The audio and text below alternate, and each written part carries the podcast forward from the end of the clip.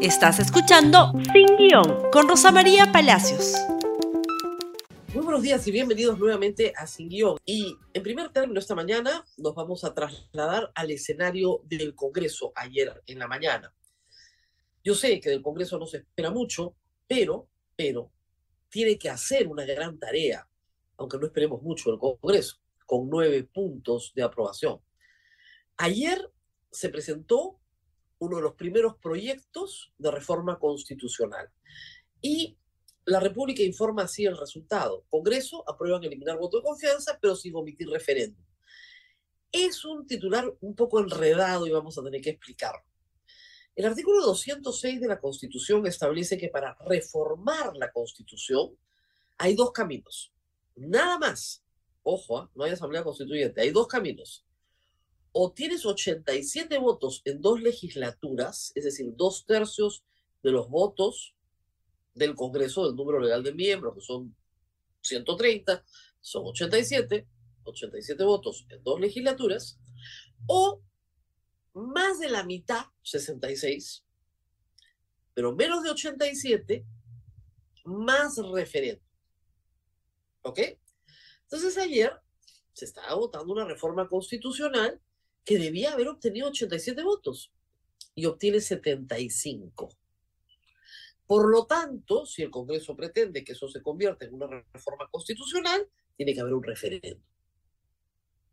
Pero vamos, ir a un referéndum demora mínimo 90 días. Y vamos a ir a referéndums por cada cosa que apruebe el Congreso o por un paquete de cosas que apruebe el Congreso porque no tiene los 87 votos. ¿Qué fue lo que se propuso ayer? De todas las cosas que la Comisión de Constitución tiene que proponer, que son importantes, como modificar el artículo 117 de la Constitución para eliminar la vacancia por incapacidad moral permanente y colocar en el 117 delitos cometidos por el presidente de la República como causal de investigación y proceso, enjuiciamiento y sentencia, ¿Eso es lo que hay que hacer? No, eso, eso no está. No, de nuevo, se meten con la cuestión de confianza. ¿Por qué? Porque la cuestión de confianza es el procedimiento que al final puede terminar en la disolución del Congreso. El Congreso, vía resolución legislativa, o sea, modificación de su propio reglamento, validada por el TC, como hemos explicado varias veces acá, modificó la constitución, lo cual es una aberración. Pero en la práctica, porque está validado por el TC por ahora, no se puede hacer cuestión de confianza casi de nada. Pero hay una cosa que es obligatoria en la constitución y no podían zafarse de eso. Y es la siguiente. Cuando va un primer ministro a exponer la política general de gobierno, porque lo acaban de nombrar, va con su gabinete, tiene que hacer de esa política general de gobierno cuestión de confianza. Es obligatorio, lo manda la Constitución. ¿Ok? Entonces, esa no la podían eliminar pues, por reglamento, era demasiado descarado. La quieren eliminar haciendo una reforma constitucional. Ojo, yo estoy, a ver, académicamente a favor de esa reforma, pero ¿era la oportunidad? Era el momento, era la más importante, no. Aprueban una o pretenden aprobar la primera que tiene que ver con que no los puedan disolver. Así de simple.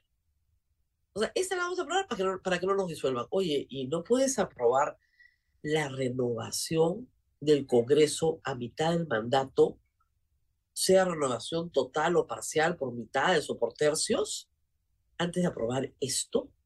Que tiene que ver con tu propia disolución. Y pasó lo que va a seguir pasando, y ya habíamos anticipado el domingo que va a pasar. La izquierda va a votar sistemáticamente en contra de toda reforma constitucional, porque lo que quiere la izquierda es que no se apruebe una reforma constitucional de adelanto de elecciones. ¿Por qué? Porque quieren, de nuevo lo vuelvo a explicar, que Dina Boluarte renuncie y al ocupar un congresista, cualquiera que éste sea, la presidencia de la República, se convoca a elecciones de inmediato. Y acá un paréntesis para que se entienda. La izquierda no puede nombrar un candidato de izquierda porque si bien puede parar reformas constitucionales porque no se alcanza los 87 votos, la izquierda no tiene 66, la mitad más uno, para poner al presidente en la mesa directiva. No lo tiene. Tampoco para que gane un caviar o para que gane Sagasti. Los 66 votos los tienen Fuerza Popular, Renovación Popular, Avanza País, APP y Somos Perú. Podemos está votando con toda la izquierda. Y ayer lo demostró.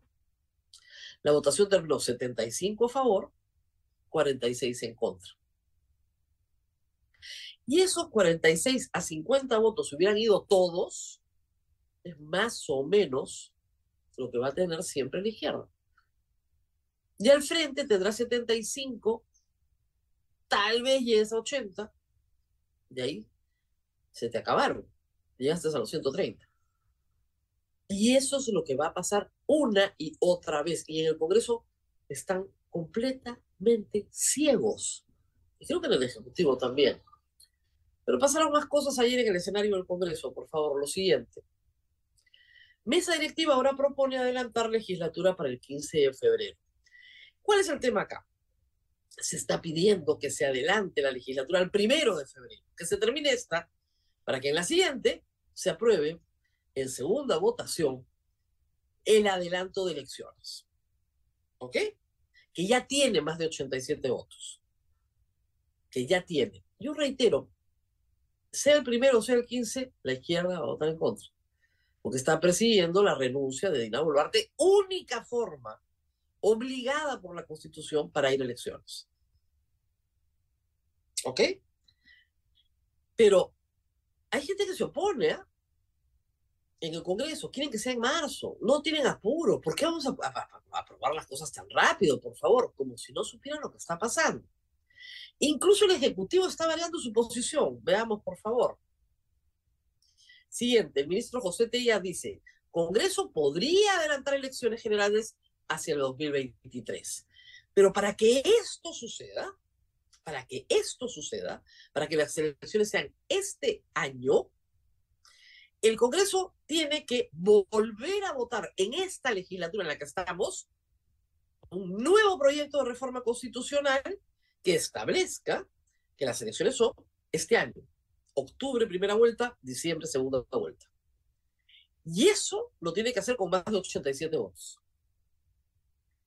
El proyecto aprobado con más de 87 votos es para el 2024. Lo que propone Tello a la vista de las manifestaciones en todo el país, es que se adelante a este año la elección. Pero para eso también necesitas 87 votos. Y de nuevo, tal vez la izquierda no los ponga.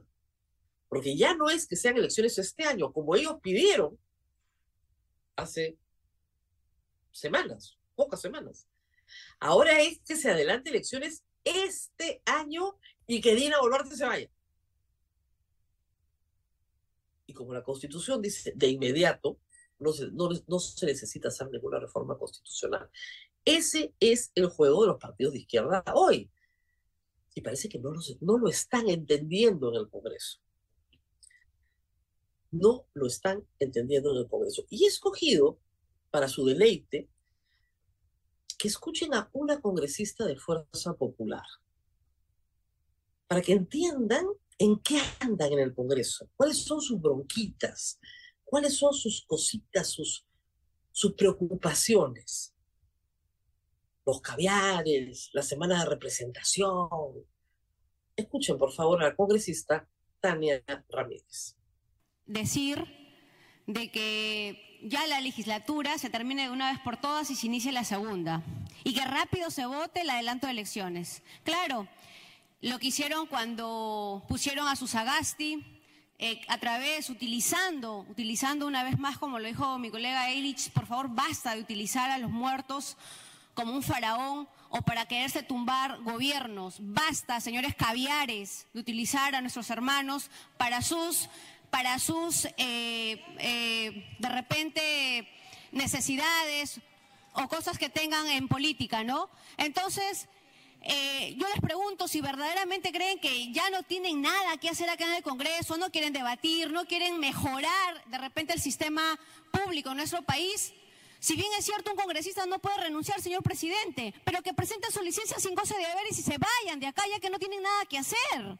Porque sinceramente acá solamente nos hacen perder el tiempo, el tiempo, perdón, cuando hablan tontería y media. Con mucho respeto, señor presidente. Y aquellas personas que dicen que quieren venir todos los días, en pocas palabras, no quieren tener semana de representación, seguramente nunca visitan ningún, ninguna calle, ninguna avenida, nunca se reúnen con la población. en la mesa y, y procurando la Adelante. Señor presidente, de repente no, nunca se reúnen con su población, no tienen necesidades que atender de su población, por eso quieren estar todos los días acá. Personalmente de provincia, sí necesito salir en semana de representación, a reunirme con mi población, a escuchar mi población, a fiscalizar a esos alcaldes, que los atiendan, que los reciban y que finalmente hagamos un trabajo articulado. Para aquellos que no tienen de repente a nadie quien atender, Claro, de repente quieren estar todos los días acá de lunes a domingo, normal, que vengan. Y, la población sabrá qué tipo de personas eligen. Muchas gracias, señor presidente. En eso están en el Congreso, ¿ah? ese es el tono. Que vienen los caviares, que tengo que atender a mi población. 100, casi 100 puntos de carreteras bloqueados. ¿Cómo voy a llegar a su población? 50% del, por ciento del país identificado con la protesta. Quieren esa semana de representación porque tienen que trabajar con su gente, tienen que atender a sus alcaldes, claro, ahí está la platita, pues. Yo, ¿sabes qué? Ya no entiendo en qué, en qué realidad paralela vive esta gente. No, no, no entiendo. Tienen la urgencia de aprobar reformas constitucionales. Al que no quiera trabajar, que no venga, pues, que pida su licencia. Las mismas tonterías que dijeron cuando Digna Calle y Susel Paredes presentaron el proyecto de adelanto de elecciones hace meses, en abril, previendo todo lo que estamos viviendo ahora. ¿Qué les dijeron? Que renuncian, pues, si no pueden renunciar, pues que pidan su licencia, que les hacían su proyecto de reforma constitucional para que se larguen. Susel Páez tomó una foto, una frase mía ayer y la dijo en el Congreso, le agradezco mucho. Dijo, señor presidente, o reformamos la Constitución y nos vamos, o nos matan. El país los detesta por discurso como el de esta congresista de Fuerza Popular, completamente desubicados, fuera de la realidad, repartiendo insultos a fantasmas, unos fantasmas llamados caviares acusando de ociosos a los demás por no estar en la realidad. Es una vergüenza, pero eso es lo tenemos. Y lamentablemente, la desgracia del Perú hoy pasa porque esas personas son las que tienen que solucionar el problema. Y claro, no están a la altura, eso ya lo sabemos. Y a pesar de que el Congreso está en otro lugar, en otra esfera de la realidad, la protesta continúa, muy real y muy aterrizada en todo el país. Hay dos tipos de desplazamiento, los que se están realizando en distintas provincias del país. Ayer la Defensoría del Pueblo ha contado más de 45 provincias con movimiento importante de protesta. Ayer, ayer lunes, ¿ah? y desplazamientos hacia Lima. Desplazamientos que incluyen caravanas que, ¿no es cierto?, reúnen a 400, 300, 500, 600, 700 personas. Manifestantes, informa la República, del sur emprenden viaje a Lima para sumarse a protestas. Pero no solamente es el sur, el norte también. Entonces tenemos gente que está viniendo de Puno, de Apurímac, los primeros, los que pararon primero, ahora vamos a eso, de Cusco, de Piura, supongamos que logran juntar unas 5.000, 6.000 personas, que no es mucho para una ciudad de 30 millones de habitantes, pero que se unen a los que van a salir acá. Se anuncia importantísimas movilizaciones para este miércoles, jueves y viernes, todos los días. Y probablemente la más abultada sea la del día jueves. ¿Qué ha hecho el gobierno? Ha decidido bloquear carreteras. Aunque les parezca increíble, es decir, me bloquean la carretera, ahora yo le bloqueo el paso a estas caravanas. Pero vamos primero a las movilizaciones. Ayer tenemos imágenes de todo el país. Acá tenemos, eh, en este momento, estas son tomas de carreteras y movilizaciones en todas partes. Esto es Cajamarca, lo primero que van a ver. Huamachuco, en Cajamarca. Cajamarca se ha comenzado a activar también, estaba muy tranquila, pero comienzan a movilizarse y hay un grupo de ronderos que se unen a los de Piura y que van a venir del norte hacia Lima. Y lo que tienen ustedes ahí es una típica asamblea comunal donde se está discutiendo qué cosa se va a hacer y qué, qué decisiones se van a tomar. Siguiente, por favor, tenemos Arequipa. El kilómetro 48, a esta hora me informan, ya fue despejado, pero ha estado en la puerta de entrada a la variante de Ochumayo. Eh, bueno, ha estado tomada por muchas horas el día de ayer.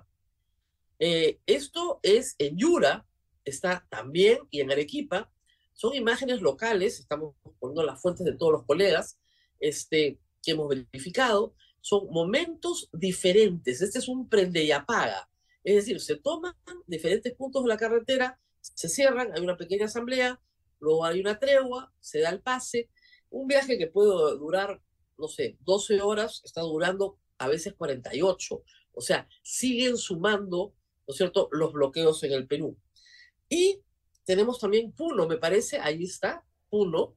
Eh, estos son los que se están yendo a Lima y son despedidos con vítores y aplausos por sus eh, colegas. Ahí tenemos los que salieron de Andahuaylas hacia Lima.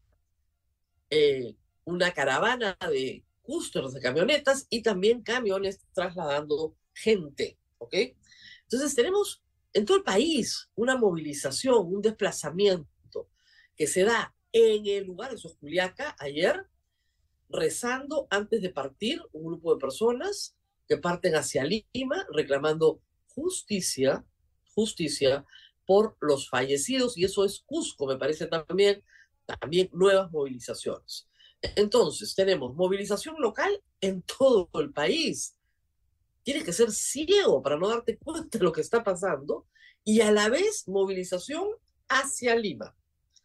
Y a la policía, reitero, no se le ocurrió cosa más interesante que andar deteniendo gente. Pararon a un grupo que, en Socos y terminó en un enfrentamiento entre la policía y la población que termina con uno de los líderes cayéndose un barranco con la policía terminando herido. Y en Pisco, en Humay, deteniendo también a otro grupo que venía hacia Lima y deteniendo a un grupo de los manifestantes, que en ese momento simplemente eran gente transitantes, transeúntes, por, eh, a ver, ¿cómo era? Delitos de peligro común por infracción al código de tránsito. ¿Se puede imaginar? No tiene SOAT, ya, perfecto, se queda la unidad, pagas la multa, lo que fuera. No puedes impedir el libre tránsito. Veamos, por favor, qué ha dicho la Defensoría en cuatro tweets muy bien puestos y muy claros. Recordamos a las autoridades públicas que deben garantizar el libre tránsito a nivel nacional. Prácticas que tengan por objeto obstaculizar o limitar el desplazamiento de personas hacia la ciudad de Lima se encuentran fuera del marco legal. ICA, intervinimos en relación al control de identidad efectuado por la policía en el distrito de Humay a un grupo de personas provenientes de Andahuaylas que se dirigían a Lima. Ese es uno de los casos, el otro es en Socos. Siguiente, por favor. Son cuatro tweets. En diligencia se detuvieron a cuatro personas atribuyéndoles el delito de peligro común debido a que se habían desplazado en vehículos sin SOAT y certificado de revisión técnica. Asimismo, a uno de ellos se le atribuye haber falsificado la placa de rodaje. Verificamos que las personas detenidas cuentan con abogado defensor y solicitamos que la Fiscalía Perú actúe con seriedad y determine la situación legal de estos detenidos. Nos mantenemos atentos a diligencias y en coordinación con la autoridad policial y defensa legal. Por el amor de Dios, ¿a quién lo detienen físicamente por no tener SOATA? Ese control de identidad no puede durar más de cuatro horas, de acuerdo a ley.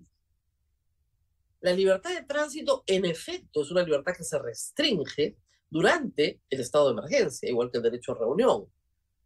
Pero, pero, no puede restringirse arbitrariamente, aun cuando tienes la posibilidad de hacerlo.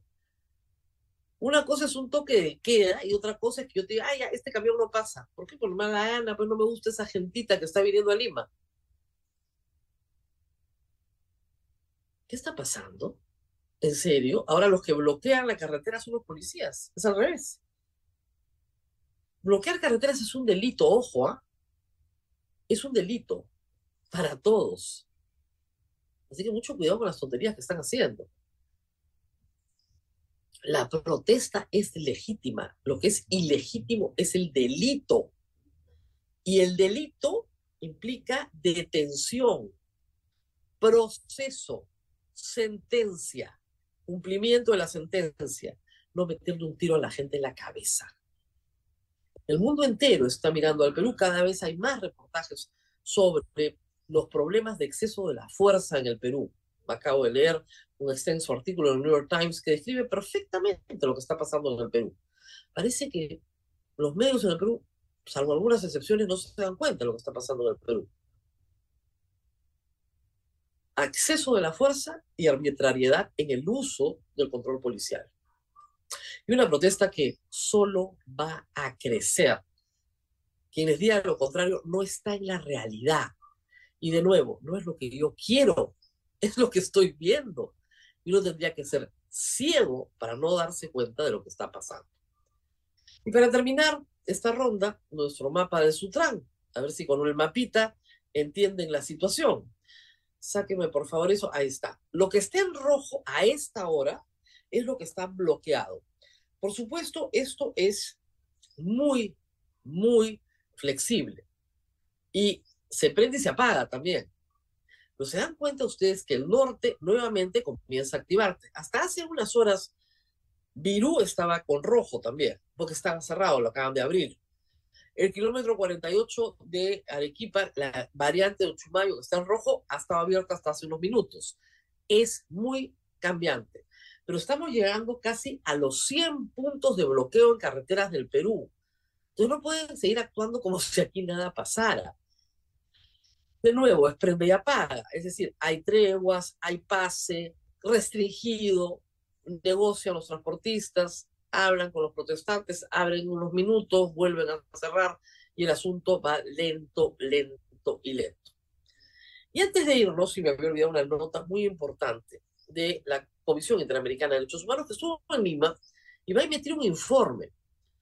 Ayer yo escuché la entrevista con uno de los visitantes que señaló eh, claramente que eh, el señor Estuardo uh, Rafón, el jefe de la comisión, de la comitiva, que estuvieron muy conmovidos por las denuncias de abuso en el uso de la fuerza de los deudos de los muertos.